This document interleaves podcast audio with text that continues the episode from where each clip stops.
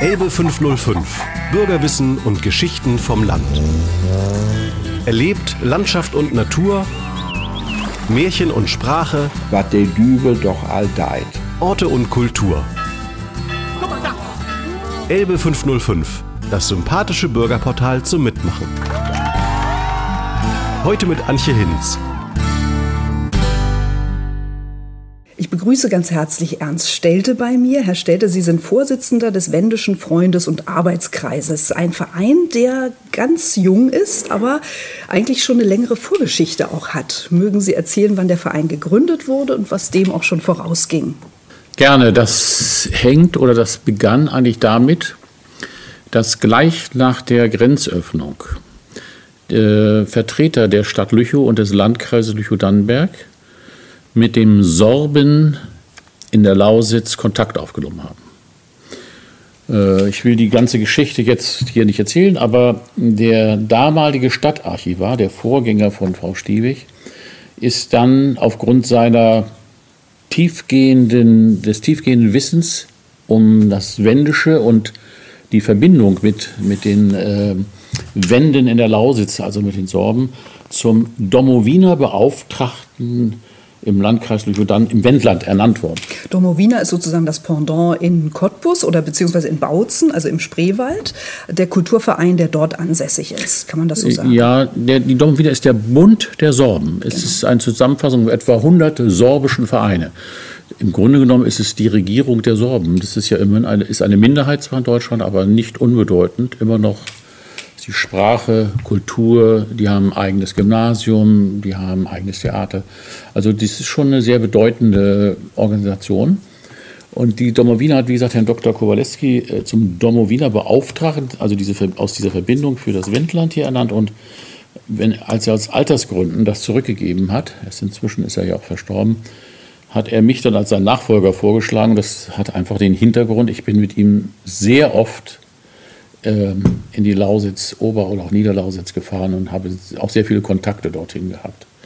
Ja, und so ist das dann, und diese, diese, dieses Dormer Wiener Beauftragten, das war ich dann, stand auch in der Zeitung dann, und da haben sich dann einige Menschen im Wendland, die auch eben an unserer wendischen Geschichte vor allen Dingen und an den wendischen Bräuchen und Kultur interessiert waren, so haben wir Kontakt zueinander aufgenommen. Damals zog dann auch noch der Fricke, der Martin Fricke, der nachher noch über die Sprache etwas sprechen wird, hierher.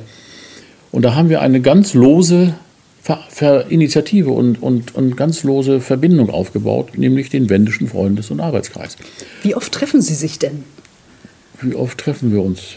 Und wo? Ja, wir treffen uns meistens jetzt im katholischen Pfarramt in Lüchow, weil der katholische Pfarrer Jan Mazzoga auch bei uns Mitglied ist, im Verein, mittlerweile im Verein und weil er auch ähm, an der wendischen Geschichte interessiert ist. Man muss mal dazu sagen, gleich von Anfang an, es gibt nicht nur das hannoversche Wendland mit den Wenden, sondern es gibt auch andere Wendenregionen in ganz Deutschland, auch außerhalb. Und Frau Stiewig hat ja schon Prag oder die Tschechen erwähnt, in Polen vor allen Dingen. Und deshalb ist der Pfarrer bei uns Mitglied und er hat dort wunderbare Räumlichkeiten, die er uns dann auch zur Verfügung stellt, wenn wir mal tagen wollen. Und wir tagen, ja, was soll ich sagen, so alle zwei Monate, anderthalb, zwei Monate, einmal so oder sowas. Und was steht dann auf Ihrer Agenda? Also was haben Sie sich zum Ziel gesetzt sozusagen? Gibt es da einen Jahresplan oder auch wiederkehrende Ereignisse? Also äh, wir haben, ich hätte, ich, ich, wir haben schon mal die Frage gestellt, was für Visionen haben wir? Wo wollen wir denn fünf Jahre hin oder sowas? Aber es gibt meistens ja die ganz aktuellen Dinge. Wie äh, das, diesen alten Brauch der Aufstellung eines Kreuzbaumes. Ja? Das ist jetzt zum Beispiel ein ganz aktuelles Thema. Das steht dann in fast jeder Sitzung auf der Tagesordnung. Ähm, wir hatten schon mal ein Dorf, die fast zugesagt haben, dann haben sie wieder zurückgezogen. Aber jetzt hat eine Dorfgemeinschaft zugesagt, dass wir den Kreuzbaum dort erstmals wieder aufstellen können.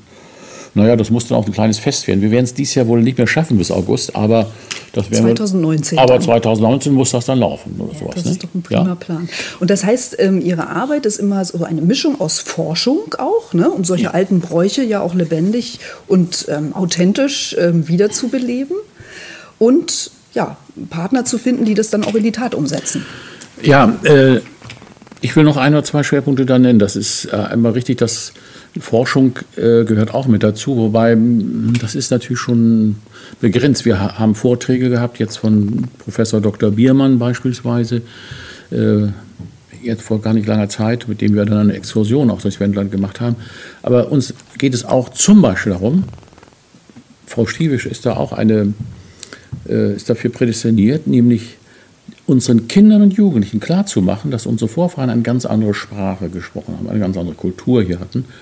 Und das wieder in die Schulen zu bringen und lebendig zu machen, zum Beispiel, ist auch eine Aufgabe und die haben wir angefangen, sind wir aber noch nicht so ganz weit.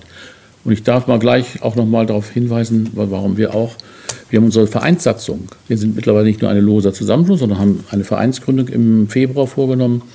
Das hängt damit zusammen, wenn man Projekte äh, anfasst, die muss man auch finanzieren und da kriegt man nur Zuschüsse, wenn man einen eingetragenen Verein hat, der gemeinnützig ist. Nee. Wir haben aber die Satzung so gemacht, dass wir beidseitig der Elbe auch die Riese Gegend mit da drin haben und mit, mit aufgenommen, weil wir auch zwei Mitglieder aus dieser Gegend schon haben. Und die könnten Ihnen sicherlich auch über Sitten, Bräuche, Kultur noch ganze Menge erzählen. Einer dieser Mitglieder ist, ja, ist der Walter Jakobs, ist schon auch über 80 Jahre, vielleicht haben Sie schon mal ihn gehört. Der auch eine Publikation verfasst hat der über hat eine die Wenden. Publikation, Genau. und zwar über den genau. äh, Menkendorfer Burgwall. Mhm, genau. Ein ganz, finde ich, tolles und wichtiges äh, slawisches Stück äh, Vergangenheit und trotzdem in unsere Gegenwart gerückt. Also das finde ich ganz äh, so toll. Und der zweite? Und der zweite ist Egon Oelke. Ach, mit dem hat meine Kollegin schon ein Interview geführt. Ja? Ja. Na, dann brauche ich ja weiter nichts dazu zu sagen. Sehen Sie? Ja, das ist auch einer, der hat viel Wissen, ganz viel Wissen. Also wir, äh, das wollte ich damit nur gesagt haben, die Polaben, das heißt ja die, im Grunde genommen die Elbslawen, aber die waren nicht nur westlich, sondern auch östlich der Elbe. Und das versuchen wir auch ein wenig zusammenzuführen und äh, ja, vielleicht ist das auch etwas Neues, ein Verein, der etwas Neues damit im Blick hat. So, Das ne? finde ich eine großartige Idee und wir tragen das auf jeden Fall nochmal in die Krise-Gegend und hoffen, dass sich da noch viele Interessenten für Ja. Ihren Arbeitskreis auch finden. Ja, ich hatte vorgeschlagen, dass auch der Dr. Anne Lucke seinen Vortrag über diese Vampire dort einmal hält. Das ist nämlich ein hochinteressanter Vortrag, der auch dort sicherlich gut ankommen wird. Das haben wir jetzt noch mal vor, vielleicht mal in den nächsten zwei, drei Monaten mal umzusetzen. Ne? Herzlichen Dank, Ernst Stelte, Vorsitzender des Wendischen Freundes- und Arbeitskreises. Schön, dass wir mit Ihnen sprechen konnten. Dankeschön.